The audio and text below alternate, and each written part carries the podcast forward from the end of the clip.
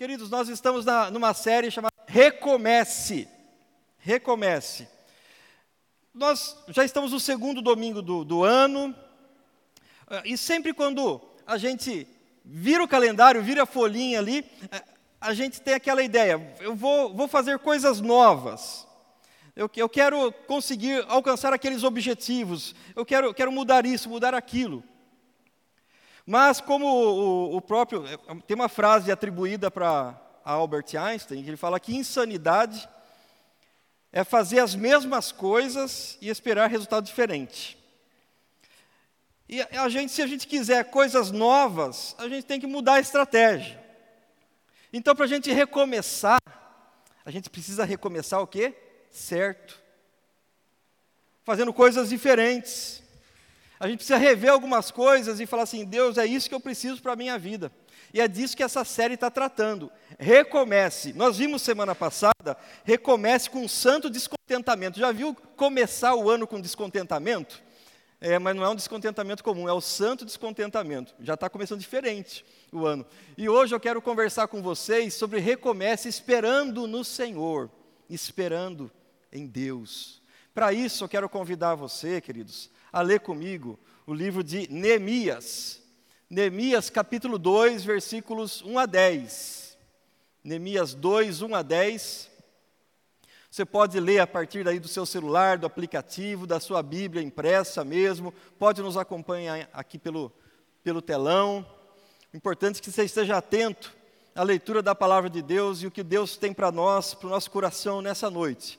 Neemias capítulo 2. Toda essa série Recomeça está baseado no livro de Neemias. Então, se você quiser, você pode ler na sua casa. Deus já pode ir trabalhando alguma coisa no seu coração. A gente vem compartilha outras coisas aqui e a gente cresce junto aqui, para a glória de Deus. Olha o que diz a palavra de Deus para nós. No mês de Nisan, no vigésimo ano do reinado de Artaxerxes, uma vez posto vinho diante dele, eu o peguei e ofereci ao rei. Ora, nunca antes eu tinha estado triste diante dele. Então, o rei me disse: Por que o seu rosto está triste, se você não está doente? Isso tem de ser tristeza do coração. Então fiquei com medo e lhe respondi: Que o rei viva para sempre. Como não estaria triste o meu rosto, se a cidade onde estão sepultados os meus pais está em ruínas e os seus portões foram queimados? O rei me disse: O que você me pede agora?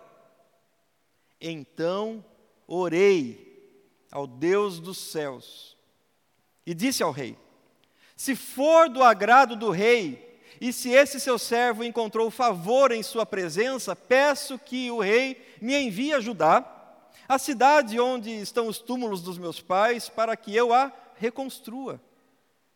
Então o rei, que tinha a rainha sentada ao seu lado, me perguntou: quanto vai durar a sua ausência? Quanto tempo você vai ficar fora? Quando você voltará? Marquei certo prazo e o rei se deu por satisfeito e me deixou ir eu ainda disse ao rei: se for do agrado do rei, que ele me dê cartas para os governadores da região do outro lado do Eufrates, para que me permitam passar e entrar em Judá. E também uma carta para Zaf, guarda das florestas do rei, para que me dê madeira para as vigas dos portões da cidadela do templo, para as muralhas da cidade e para a casa em que deverei me alojar. E o rei me deu o que eu pedi, porque a mão bondosa do meu Deus estava sobre mim. Então fui aos governadores da região do outro lado do Eufrates e lhes entreguei as cartas do rei. Ora, o rei tinha enviado comigo oficiais do exército e cavaleiros. Mas Sambalate, o Oronita, e Tobias, o servo Amonita, ficaram sabendo disso e não lhes agradou nem um pouco que alguém estivesse interessado no bem dos filhos de Israel. Feche seus olhos mais uma vez, vamos orar ao Senhor.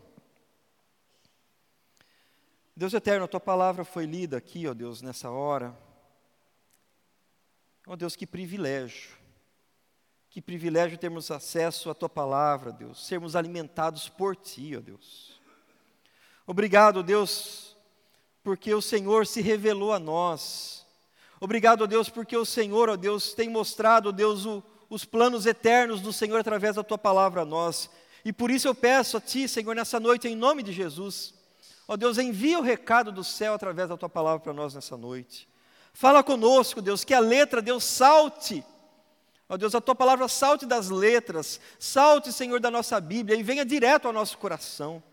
Ministra a cada um aqui, ó Deus, envia o Teu recado, em nome de Jesus, e me coloco, ó Deus, nas Tuas mãos nessa noite pedindo, Deus, usa a minha vida, Deus. Eu sou só um vaso nas tuas mãos, mas que eu seja canal do Senhor para a tua igreja, para os meus irmãos, para as minhas irmãs nessa noite, ó Deus, e que o recado do Senhor seja dado em nome de Jesus.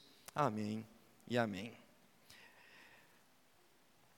Então o rei me disse, então o rei me disse: Por que o seu rosto está triste?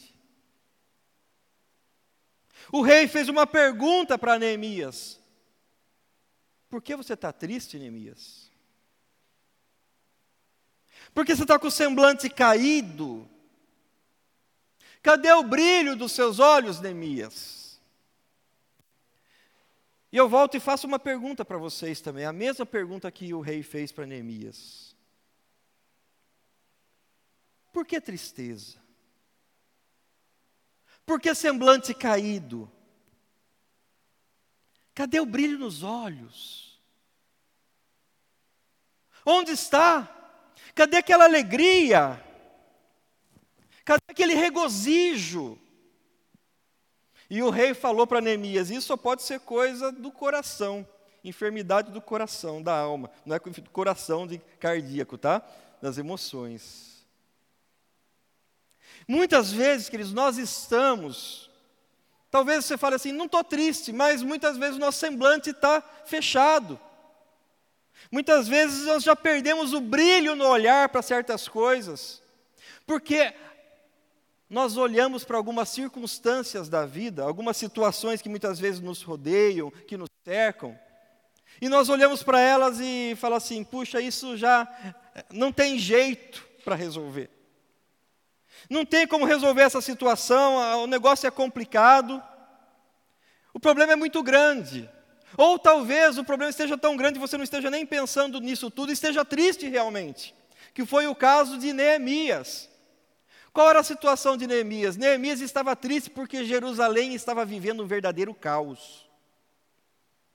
O texto fala, se a gente for ver lá no capítulo 1, que os muros da cidade estavam destruídos, estavam no chão as portas foram queimadas, a, a população estava vivendo de maneira totalmente é, arrasada, humilhada, o povo estava em miséria.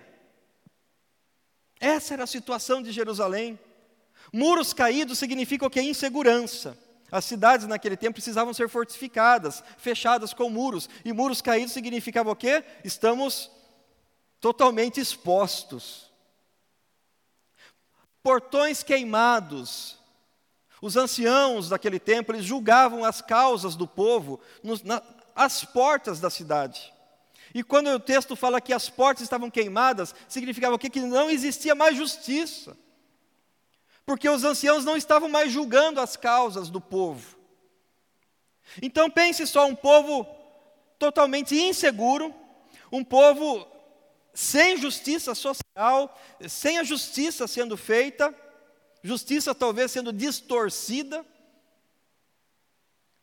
Um povo esquecido, desprezado e humilhado. Um povo sem condições, um povo empobrecido. Essa era a situação de Jerusalém. E Neemias estava muito triste porque essa era a situação da terra dos seus pais, do seu povo. E o pior, talvez, talvez assim, o coração dele esteja pensando, mas é tão difícil tudo isso, porque nós já tentamos reconstruir Jerusalém. Lá na época de Esdras, na Bíblia, se você for ver, tá, tem Esdras e Neemias. Esdras ali, ele instituiu uma reforma religiosa. E Neemias, agora ele vem com uma reforma política, social, uma reforma pessoal. E daí, na, na, na, época de Esdras, foi, foi interrompido o trabalho da, da construção dos muros. Por quê? Por causa de algumas oposições. Algumas pessoas se levantaram e o rei fez um decreto: não vai mais construir. Então pense só, quando a gente pensa ali em Jerusalém, fala que reergueram um muro que já tinha sido tentado, já tinha sido talvez é, tentado ser reerguido. Era algo assim, não, a gente já tentou, mas não deu certo. E se a gente for olhar, quantos de nós temos vivido tristes, com o semblante caído, quantos de nós já perdemos o brilho no olhar? Quantos de nós já, já perdemos aquele, a, sabe, aquela paixão, aquele fogo no coração? Por quê? Porque algumas coisas aconteceram. Ah, pastor, isso não tem mais jeito. Ah, essa situação não, não, não, não tem como resolver. Pastor, eu já tentei, eu já tentei. Não dá, não dá certo. Quantos de nós Muitas vezes perdemos essa paixão, esse brilho no olhar, ou quantos de nós temos vivido muitas vezes tristes, entristecidos mesmo. Por quê? Porque nós vivemos uma situação complicada, muito parecida com a situação de Jerusalém. Muitas vezes os nossos relacionamentos estão arruinados. Quer seja um relacionamento conjugal, quer seja um relacionamento entre irmãos, entre amigos, seja lá qual for, rachaduras emocionais. A nossa alma muitas vezes está destruída, porque muitas vezes nos frustramos diante de algumas situações da vida. Estamos frustrados e já não temos mais expectativas.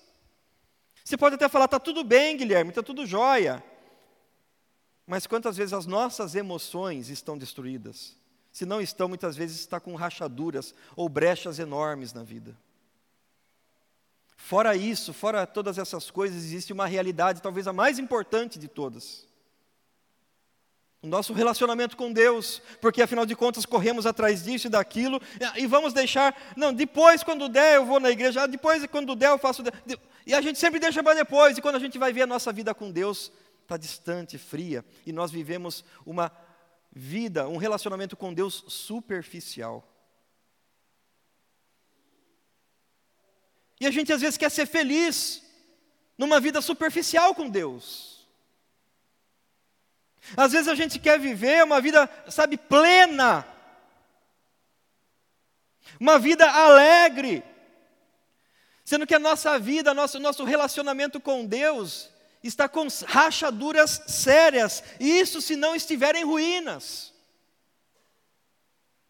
Quais são as áreas da sua vida que precisam de reforma? Quais são as áreas da sua vida que precisam ser reerguidas ou reconstruídas? Quais são as suas expectativas?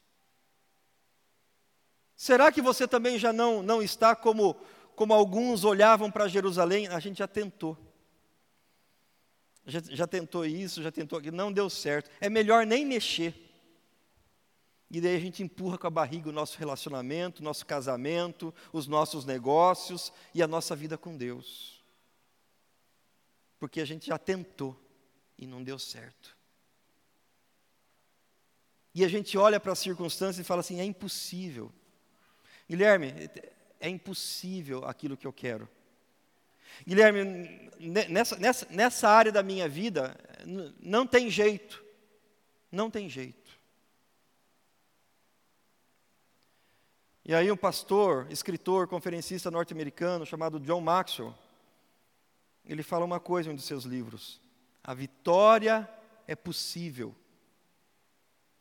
apesar das circunstâncias impossíveis. A vitória é possível, apesar de circunstâncias impossíveis na nossa vida. Você crê nisso? Eu acho que vocês estão bem, bem com medo, alguns não estão crendo, não. Vocês creem nisso? Amém. Amém. Eu creio nisso. Mas uma coisa é fato, queridos. A vitória, ela não vem sem luta. Ela não vem sem luta. Deus nos promete a vitória. E isso é fato. Deus nos promete a vitória. Mas a vitória não significa ausência de luta. Vitória não significa que você não vai ter que lutar. Se você for olhar em várias circunstâncias na palavra de Deus, a gente vai ver. Vou pegar um exemplo para você, a vida de Josué, por exemplo. Moisés tinha morrido, ele estava guiando o povo para a terra prometida. Moisés morreu, agora era Josué que tinha que tomar posse da terra prometida. Eles estavam lá já às portas de Canaã, era só tomar posse. E Deus fala para Josué: ser forte e corajoso, vai, lute, Josué. E eu vou dar vitória para você, mas você vai ter que lutar. Não é assim que acontece? Deus prometeu a vitória, mas tinha que lutar. E muitas vezes a gente não quer lutar. E talvez uma das maiores lutas que nós enfrentamos na nossa vida, uma das maiores guerras, das maiores batalhas que eu enfrento, talvez você enfrente, é com a gente mesmo.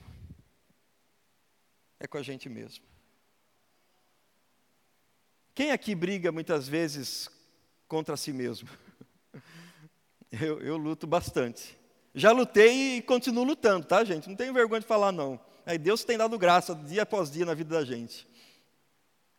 E, e uma dessas lutas tão grandes que nós enfrentamos, pelo menos para mim é difícil, não sei se para você, tá? Não sei se para você é difícil. Esperar.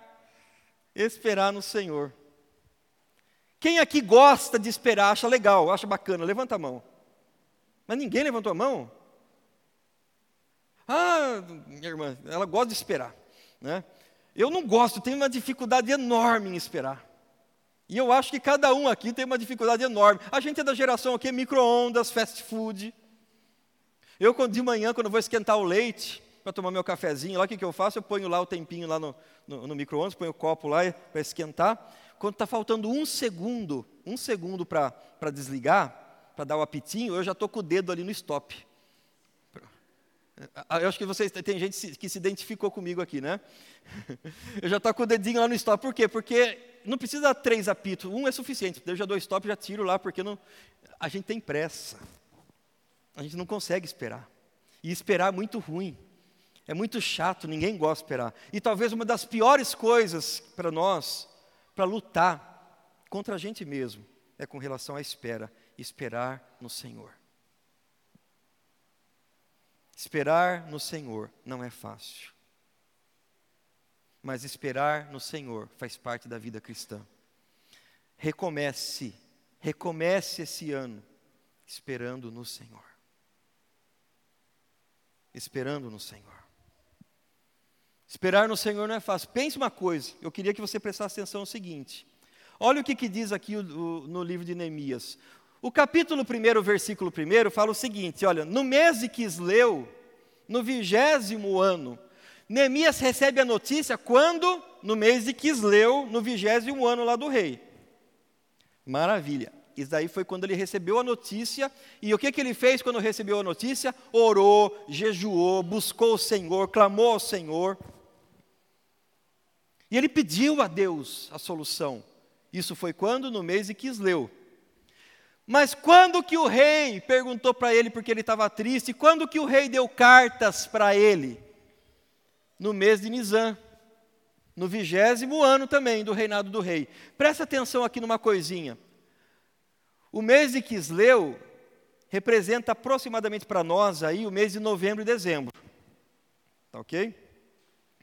Agora no mês de Nisan, representa aí para nós, no nosso calendário, aproximadamente entre março e abril. Ah, sabe o que, que isso significa? Que desde quando ele ficou sabendo,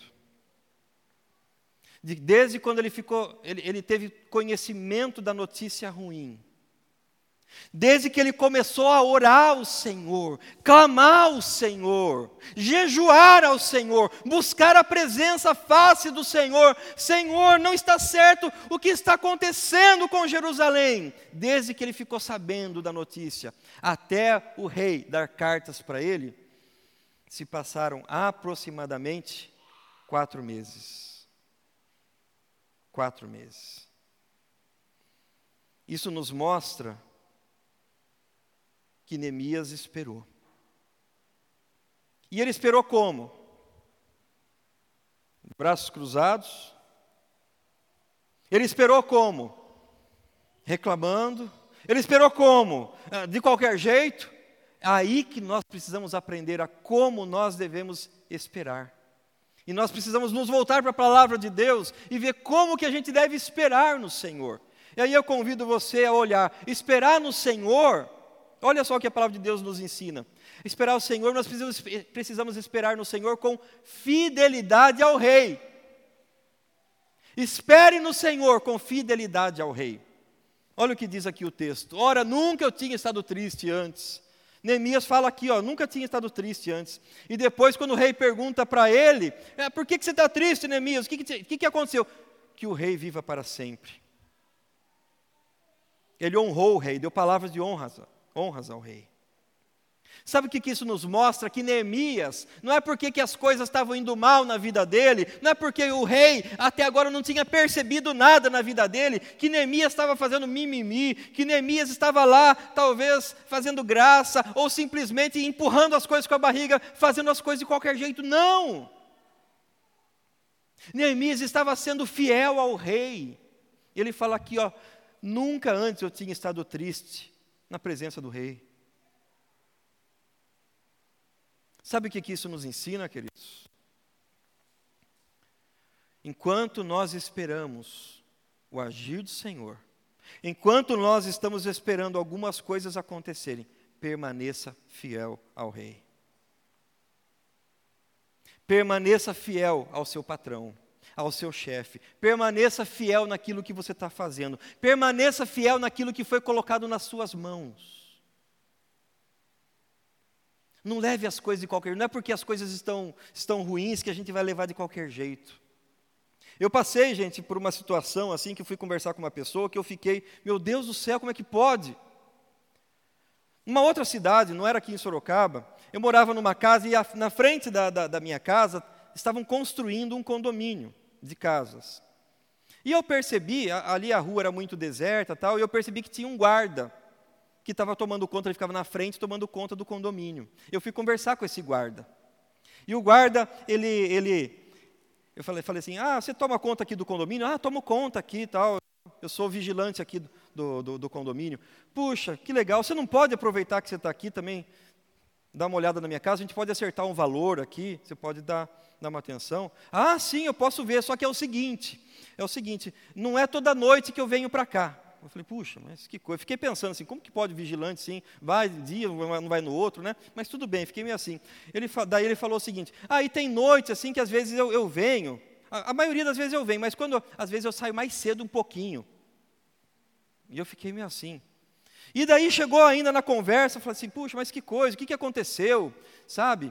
E, eh, a minha patroa, ela paga o meu, meu salário atrasado. Ah, e eu fico muito bravo porque ela paga meu salário atrasado, sabe? Então ela não leva muito a sério essas coisas, e por causa disso também eu vou. Ah, eu saio mais cedo mesmo, tem dia que eu nem venho também. Falei, mas que coisa. E no final da conversa ainda, o rapaz tem coragem de dizer para mim que é crente. Vou falar para vocês, queridos. Eu falei assim, só, só faltou falar, toma vergonha na tua cara, meu irmão. Precisa se converter. Sabe o que, que significa isso? Está faltando o quê? Fidelidade ao Rei. A gente quer que as coisas deem certo na nossa vida. A gente quer a bênção de Deus na nossa vida. Mas a gente quer que Deus faça, Deus mova a terra e céu, venha o anjo, tire a espada desembanhada, faça isso e aquilo, a gente de braços cruzados ali, folgadão na boa, sem ser fiel ao rei. Aquilo que Deus colocou na tua mão para fazer, faz bem feito. Glorifica a Deus, mesmo quando todas as circunstâncias estiverem contrárias a você, meu irmão. Mas permaneça fiel ao Rei, porque é lá que Deus te colocou. E a gente vai fazer diferença onde a gente estiver. É assim que a gente vai fazer diferença. Deus é aquele que pode mudar corações. Deus pode mudar o coração do rei. Não foi Neemias que tentou ficar cutucando o rei Artaxerxes lá é, você devia mandar umas cartinhas lá, liberar o povo lá. Deixa eu sair um pouco mais cedo também aí. Mas foi o rei que viu. Sabe por quê? Porque Neemias ganhou a confiança do rei, por causa da sua fidelidade. E quem vai mover o coração do rei? É Deus. Deus vai mover o coração do rei. Olha o que diz Provérbios 21, Como correntes de águas, assim é o coração do rei na mão do Senhor. Este o dirige para onde quiser. O coração do rei, o coração do teu, do teu patrão, o coração de seja quem for, a situação que você está vivendo, não fugiu do controle de Deus, está nas mãos do Senhor. Permaneça fiel, meu irmão. Fidelidade ao Rei, e Deus vai honrar a sua vida, pode ter certeza disso. Tributem todos com honra, tratem todos com honra, ame os irmãos na fé, temam a Deus e honrem o Rei. Olha só. Palavra de Deus para nós nessa noite. Quer que Deus te honre, onde você estiver? Seja fiel ao rei. É só você olhar para a vida de José lá no Egito. Você vai ver o que aconteceu com ele, as circunstâncias que o rodearam e onde ele chegou. Outra coisa, como a gente deve esperar no Senhor também. Segunda coisa, com intimidade com Deus. Olha o que diz o texto. Então orei ao Deus dos céus e disse ao rei. Você vai falar assim: puxa vida, mas Guilherme, essa oração foi aquela oração zap-zap, oração relâmpago. Olha só, chegou lá e falou: então orei ao Deus dos céus. Sabe, eu fico imaginando Neemias o seguinte: aquela conversa com o rei. E, gente, conversar com o rei, o negócio devia ser tenso. Tanto que o rei falou: por que você está triste? Ele ficou com medo. Se vocês prestarem atenção no texto, ele ficou com medo. Porque não era nem para ficar com, triste na presença do rei, era para sorrir. Ele poderia ser morto. E olha o que o texto diz: Então orei ao Deus dos céus. O rei perguntou: Por que você está triste? E ele orou ao Deus dos céus. Eu fico imaginando que ele fez aquela oração da seguinte forma: O rei perguntou e ele, Deus. Foi bem rápido, né? Não dessa forma assim, né? Bem rapidinho. Deus, lembra aquilo que faz meses que eu estou orando. É agora, Deus. Deus, é agora a hora, Deus. Eu fico imaginando, eu não sei o que, que ele falou nessa oração. Provavelmente ele nem orou em voz audível, talvez ele tenha orado em espírito, em pensamento. Falou, Deus, é agora, me usa aqui, Deus. Põe tua mão nessa situação toda aqui. Então orei a Deus do céu. Sabe o que, isso significa? Não significa que Neemias, ele era um cara relapso de forma alguma. Se ele orou assim ao Deus dos céus, fez essa oração rápida, é porque ele já estava orando antes. E a gente vê isso no capítulo 1. Olha só o que diz aqui um comentarista bíblico, Frederick Meyer, ele, faz, ele fala o seguinte: não é possível adquirir esse hábito da oração fervorosa, a menos que se passe prolongados períodos em santa comunhão com o Senhor. Quando se fica muito tempo, em particular com Deus, não será difícil em nenhum momento fazer-lhe uma pergunta. O mercado cheio ou a rua lotada podem, a qualquer momento, converter-se em um lugar de oração. Sabe o que, isso mostra para a gente? Neemias tinha intimidade com Deus esse tempo que ele passou ali esperando no Senhor, esperando agir, o momento certo de talvez falar com o rei. Ele estava lá em comunhão com Deus. Por isso que ele fez uma oração breve assim, porque ele já estava em oração há muito tempo com o Senhor. Ele já estava conversando com Deus há muito tempo sobre esse assunto. Deixa eu falar uma coisa para você. Sabe a melhor forma de esperar no Senhor? É na presença dEle. Sabe qual a melhor maneira de você esperar o agir de Deus? É conversando com Ele, é falando com Ele, é ouvindo a Sua voz, intimidade com Deus. Essas circunstâncias que nós muitas vezes esperamos e não gostamos de esperar, queridos, é uma excelente oportunidade para a gente crescer em comunhão, intimidade com Deus. Você está esperando alguma coisa? Você tem esperado alguma coisa acontecer na sua vida? Presta atenção. Intimidade com Deus. Busque a presença do Senhor. Porque quando o rei chegou, ele já tinha pronto tudo o que ele precisava. Quem que deu toda essa orientação para Neemias? Foi o Senhor através da comunhão com ele mesmo. Neemias pode ser que tenha corrido atrás de tantas coisas, mas Deus foi direcionando, orientando a vida dele. E nós precisamos dessa santa comunhão. Tempo com Deus, enquanto nós esperamos as coisas acontecerem. A gente não está enxergando as coisas acontecerem, mas Deus está agindo. Deus está agindo. Quer a bênção de Deus na sua vida? Quer o mover de Deus? Fidelidade ao Rei e intimidade com Deus. Terceira lição que nós aprendemos em como esperar no Senhor, tenha consciência da oposição. Como assim, pastor? Como assim? Eu estou buscando a Deus e agora parece que, que o carçudo vai se levantar contra mim? É isso mesmo. É isso mesmo. Olha o que, que diz o texto lá. Sambalat e Tobias, eles ficaram sabendo que Neemias ia reerguer os muros e o que, que eles fizeram? Isso não agradou a eles. E não agradou nem um pouco que alguém estivesse interessado o quê? No bem dos filhos de Israel. Quando Deus quer reerguer a nossa vida, quando Deus quer reconstruir os nossos relacionamentos, quando o Senhor quer tirar o servo do Senhor do meio dos escombros, das coisas quebradas, do lixo, da bagunça, da sujeira, o inimigo, pode ter certeza que o inimigo vai se levantar.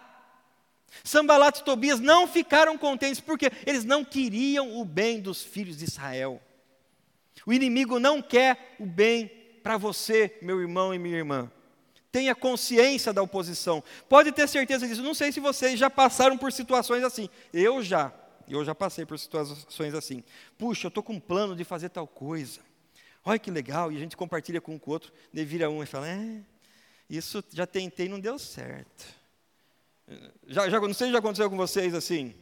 Daí você vai falar assim: Puxa, olha, estou com, com, com alguns projetos assim. Olha, Todo mundo que tentou fazer isso daí deu errado. E daí sempre tem gente que vai falar mal. Que vai falar mal. Parece que de deseja o quê? Ver a miséria do ser humano.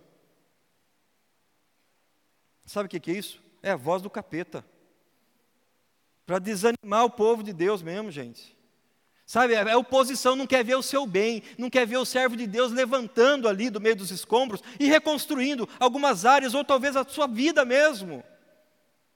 Tenha consciência disso. Muitas vezes você vai ouvir acusações que não são verdadeiras. Muitas vezes você vai ouvir, muitas vezes, acusações contra a sua vida, situações, pessoas falando de você, tentando te desmotivar.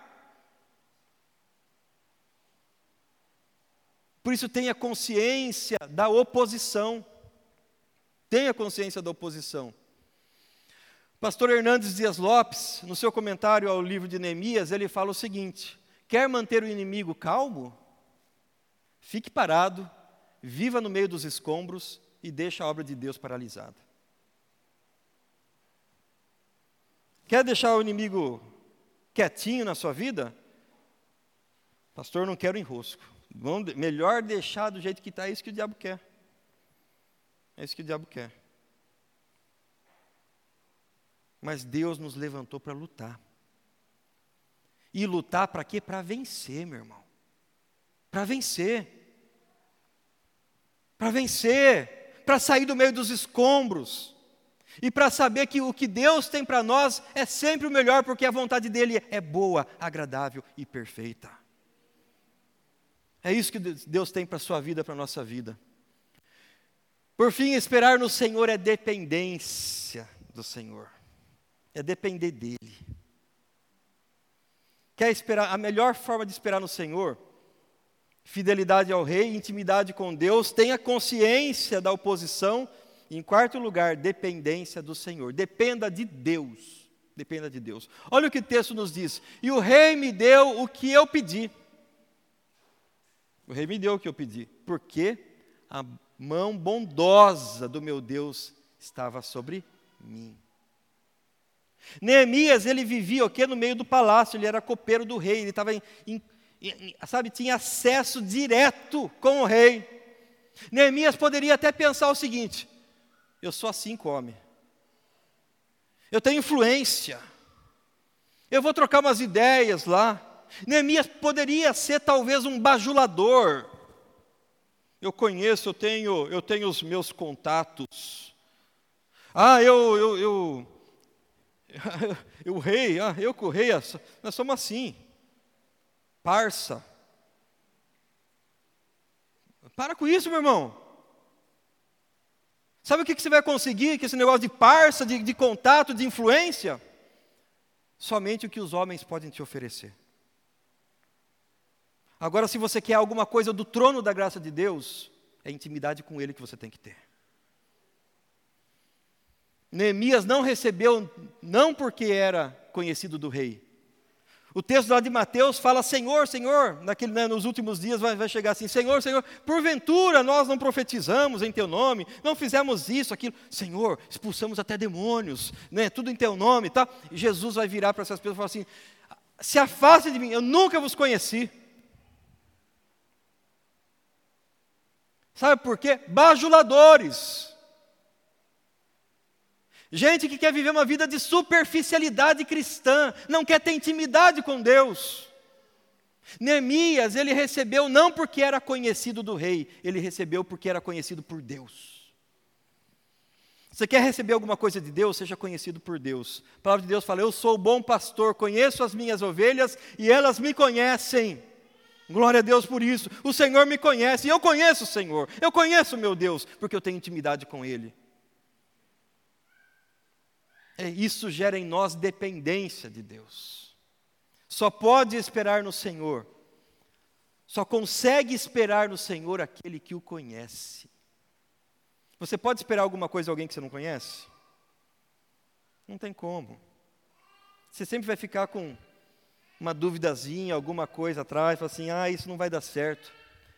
Mas o texto de Isaías 64, 4, que nós lemos na abertura do culto, fala assim: porque desde a antiguidade não se ouviu, não existe em lugar nenhum, nunca vimos algo parecido de um Deus além de ti que trabalha para aqueles que nele espera. Você só pode, só pode esperar no Senhor se você o conhece. Se você conhece o Senhor, você sabe, o tempo está passando, eu estou em comunhão com meu Deus na hora certa Ele vai agir. O meu Deus vai intervir nessa situação. Por isso, se você conhece o Senhor, por isso, se você está vivendo alguma situação que Deus precisa intervir, meu irmão, minha irmã, não desanime, não desista. Confie no Senhor, Ele está agindo. Você pode estar pensando, mas eu não estou vendo nada acontecendo, pastor, está tudo meio silêncio, o negócio está parado, está tudo virado nos avessos, isso, aquilo, meus negócios, minha família, meus filhos, meu cônjuge, minha vida, minhas emoções. Para, meu irmão, confia no Senhor, não confia em você. Dependa do Senhor. Quem vai agir não são os homens, quem vai agir não é você, é Ele que trabalha por aqueles que nele esperam. Mas espere na dependência do Senhor. Espere na dependência do Senhor. Sabe o que acontece com quem espera na dependência do Senhor? Quando esperamos no Senhor, preste atenção nesse versículozinho aqui, para não passar desapercebido aí, ó. Ora, o rei tinha enviado comigo oficiais do exército e cavaleiros. O que, que isso tem a ver, Guilherme? O que, que isso tem a ver? Sabe o que isso tem a ver? Neemias não pediu nada disso. Neemias pediu as cartas para ter acesso, pediu cartas para conseguir a, madeira. Quem mandou? Quem mandou? Os oficiais do exército e os cavaleiros. Quem mandou uma comitiva com Neemias? Soldados em cima de cavalo com escudos, talvez com o brasão do rei da Pérsia. Ó, está chegando lá, quem vem lá? Neemias, mas olha, está vindo um, um pelotão aqui do, do exército. É isso mesmo. Neemias não pediu, mas o rei deu, de bom grado. Sabe por quê? Porque Deus nos surpreende. Quem espera no homem vai receber apenas aquilo que o homem pode oferecer. Quem espera em Deus é surpreendido por Deus. Quer ser surpreendido, querido? Quer ter a bênção de Deus na sua vida? Espere no Senhor. Espera em Deus. Espera no Senhor. Olha só o que o apóstolo Paulo fala para nós, queridos, lá na sua carta aos Efésios. Ora, aquele que é poderoso para fazer o quê? Infinitamente mais do que tudo aquilo que pedimos ou pensamos, conforme o seu poder que opera em nós. A Ele seja glória na igreja e em Cristo Jesus por todas as gerações, para todos sempre. Amém e amém. Deus é aquele que faz infinitamente mais do que tudo aquilo que pedimos ou pensamos. E eu volto a fazer uma pergunta assim, já para encerrar a nossa mensagem dessa noite. Por que está triste o seu rosto? Espera no Senhor. O Senhor sempre nos surpreende. O Senhor sempre age. Não espere nos homens, espere em Deus. É Ele que faz, é Ele que realiza. Quando tudo estiver, parece que silencioso, parece que você pensa que está tudo parado, parece que nada está acontecendo. Eu quero que você saiba de uma coisa: tem um Deus que está nos bastidores agindo em meu favor e em seu favor. Por isso, descansa no Senhor, descansa no cuidado de Deus. Depois de décadas, depois de décadas, várias tentativas de reerguer, várias tentativas de reerguer os muros de Jerusalém.